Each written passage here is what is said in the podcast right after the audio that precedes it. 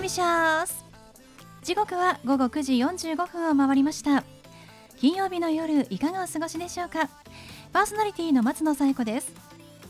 この番組ボーイズビーアンビシャスのコンセプトは夢を抱き語りそして行動に起こそうということで毎回さまざまな業種のビジネスパーソンがゲスト出演。どんなビジネスをされているのかどうして始めたのかその思いを語っていただくそんな番組です。さあそして私と一緒に番組をお届けするのは柴田法務会計事務所の柴田純一先生です。先生よろしくお願いします。よろしくお願いします。柴田先生実は私先日、はいアート絵画を購入しました。おろ素晴らしいですね。そうなんですよ。どんなジャンルルの、あのこの番組にゲストで来てくださった佐藤千尋さんあの水晶をそう水はい、油絵の上に散りばめた作品をはい。作られている方はいはい。いらっしゃったんですけども、はい。私もう本当に一目惚れして、うん。で何度かあの個展にね足を運んで、はい。あの見てはい。もう気に入ったのがあったら買おうって思ってたんですけど先日ですねあの個展に行ったらですね本当に素敵な作品とあはい出会いまして、い。ちょっとお迎えすることにしました。あそうですか。おめでとうございます。初めてそうなんです。ありがとうございます。やっぱ絵を購入するとおめでとうございますって言われるんですね。そうですよ。はい。ね。ねいやでも本当にあのね価値のあるはい。絵だなと思いましたので、えちょっとねあの新居に飾りたいなとは思って、はまだあの飾ってはないんですけれどえも、あの佐藤先生の絵って絵を描いた上に細かい水晶をね、はい。パーッ散りばめる絵そうなんです。あのほとんど他では見られないですよね。見られないですよね、はい。だからこうはい。見る角度とか光によって、光ってねキラキラ度が変わるので、はい。素敵だなと思いました、はい。そんな絵のある生活をね私もはい。取り入れたいと思いますし今日もですね素敵なあの芸術家の方はい。お越しいただいてますので皆さはん楽しみにしててください、それでは第137回ボイスビーアンビシャススタートですこの番組は遺言相続専門の行政書士柴田法務会計事務所の提供でお送りします。それでは先生今夜のゲストのご紹介をお願いします。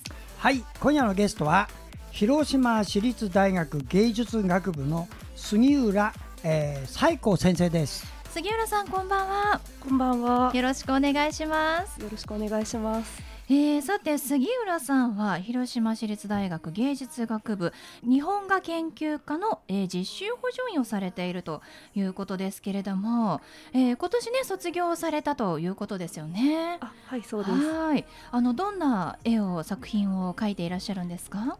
えっとジャンルとしては日本画で、えっと主に人物を描いております。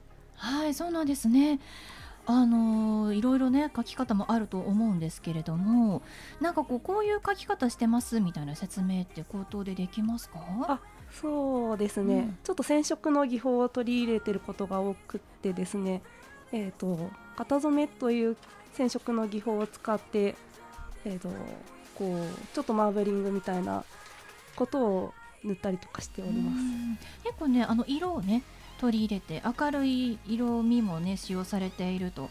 あの今日実際に作品をねお持ちいただいたので私も拝見しているんですけれども。このお持ちいただいた作品はどんなタイトルでどういう絵になってますか？とこぼれ落ちるようなコーヒーというタイトルで、えー、とコーヒーを飲もうとしている女の人のイメージで描いているんですけども、うん。なんとなくこうコーヒーを飲む前のちょっと思考がうんコーヒーの飲む動作となんか関連づくなと思ってちょっと描いております。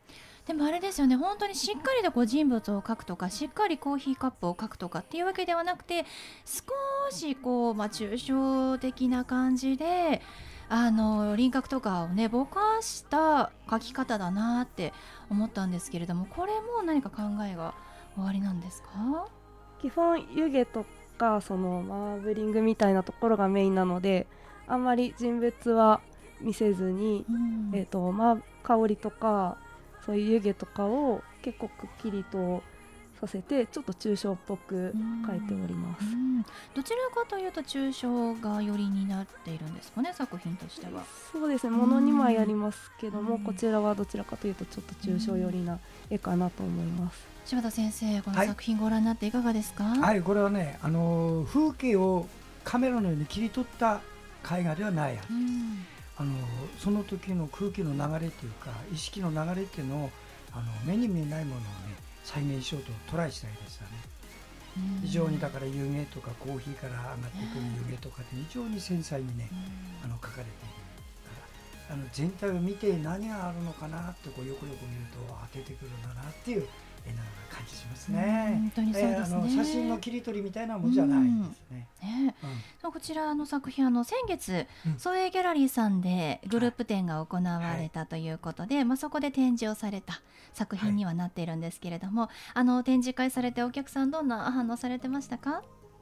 わりかし、えっと、いいと言ってくれる方がいたのでちょっと心の励みになりました。うんまだねあの学校を卒業されたばかりで社会人1年目ということですけれども、まあ、あの展示をするのも初めての機会だったんですよね総営ギャラリーさんでの。あはい、ソーレイギャラリーさんでは初めてさせていただいてます。ね広島からお越しいただいているということですからすごいですよね遠いところからありがとうございます。あの総営ギャラリーといえばもう銀座でも一流中の一流ですからもうこういうところでね、うんあの個展ができるってことはすごいことです。うんまた来る方もね目の超えた人が来るんだ総営ギャラリーには。う。ん、ただ興味本位の人というよりも本当にそういうの知ってる人来るから、うんそういうところでこう気に入ったって言われたらすごい自信と励みになると思いますよね。ねそうですね。このソエギャラリーさんとはどのような出会いだったんですか？えっと、直接的な出会いはないんですけど大学を通じて出会いというかうん。ありまして、大学でソエギャラリーで展示したい人を募集しておりますという触れがあってそれに応募したという形自らも出展してみたいということで応募されてそして先月実際に叶ったとい。うことですね。はい。あのこれからこうどんな作品を作っていきたいなとかこれからこうしていきたいなみたいな展望ってありますか？そうですね。やはり大作がロマンがありますので大きい作品をバンバン描いていきたいなといううん。展望はあります。う。んそうなんですね。大作大きい作品がお好きなんですね。そうですね、うん。なんかやっぱりちょっとロマンが。ロマンかかっこいい。なかなかに あの日常生活でロマンっていう言葉使わないですけども芸術の世界にいるとロマンですよね。確かに、ね。うん。大きい作品見ると確かにロマンを感じるそして感じたい。ね楽しみですね。はい。あの何か今後の作品展とかっていうのはこれからになるんでしょうか？そうですね。特にまだ決まってないんですけど、来年は個展とか発表の場をどんどん広げていきたいなと思っております。ねえそうですね卒業して今はその、まあ、卒業した母校の広島大学にいるということですもんね。広島市立大学。はいそうです。で、えー、と実習補助員をされているということですがこちらどんなお仕事になるんですか？えー、と学生の実習のそのまま補助なんですけども、えー、と雑務というか実務が主でうん、まあ、生徒の補助みたいなことをしております。でもねあの卒業した後もこう絵のまあ絵と関わる仕事そして母校にね仕事をするって、まあ、なかなかねあの難しいかなと思うんですけれどもこうなんかこうはお話があったんですか？そうですね、あの残らないかみたいなおすごい。残ってほしかったってことですもんね。ねそういうでも道もあるということですもんね。もう本当に今後の作品にね期待というか楽しみにしたいと思いますがではそんな杉浦さんに最後お聞きしますが杉浦さんの夢は何ですか？えっと、夢というか目標なんですけど生涯絵を自分の絵の表現や発表を追求していきたいと思っておりますう。ん本当にこれからですもんね発表されるの、そうですね楽しみですね。はい、ありがとうございます。ということで、本日のゲストは、広島市立大学芸術学部日本語研究科実習補助員の杉浦彩子さんでした。杉浦さん、ありがとうございましたありが。とうございました。ありがとうございました。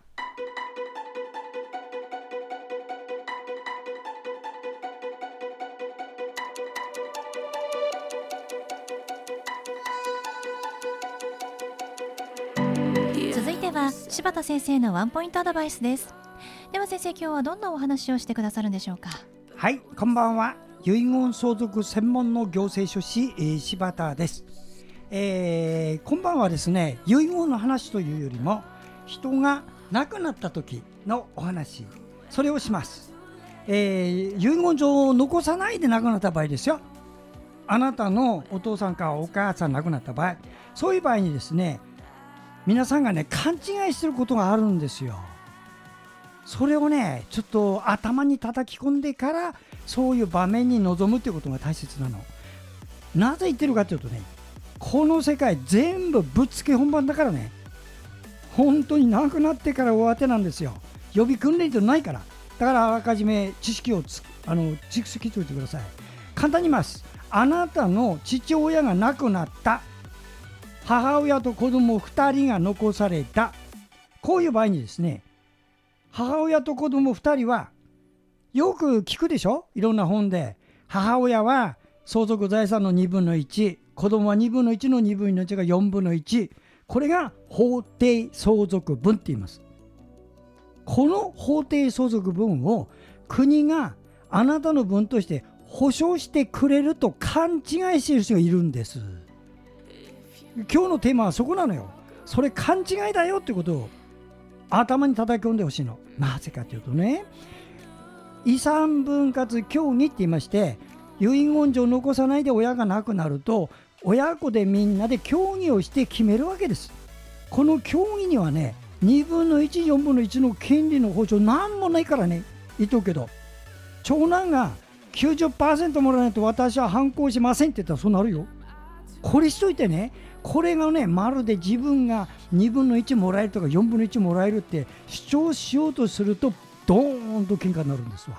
つまり遺言状を残さないで親が死んだってことはどういうことかというと分取り合戦で強いのが勝つってことです。でそういうことをしたくなかったらどうすればいいかというと遺言状を書けばいいんですよ。親がね。だから親が子供のことをしっかり考えりゃ遺言状を書くんですとかもうそんなのは任せるよっていうと書かないで死ぬそういうことがありますのでもしこういうことでわからなくなったらぜひご相談ください。柴田先生の相談は電話東京03-6780-1408 6780-1408までお願いします。以上柴田先生のワンポイントアドバイスでした。先生ありがとうございました。ありがとうございました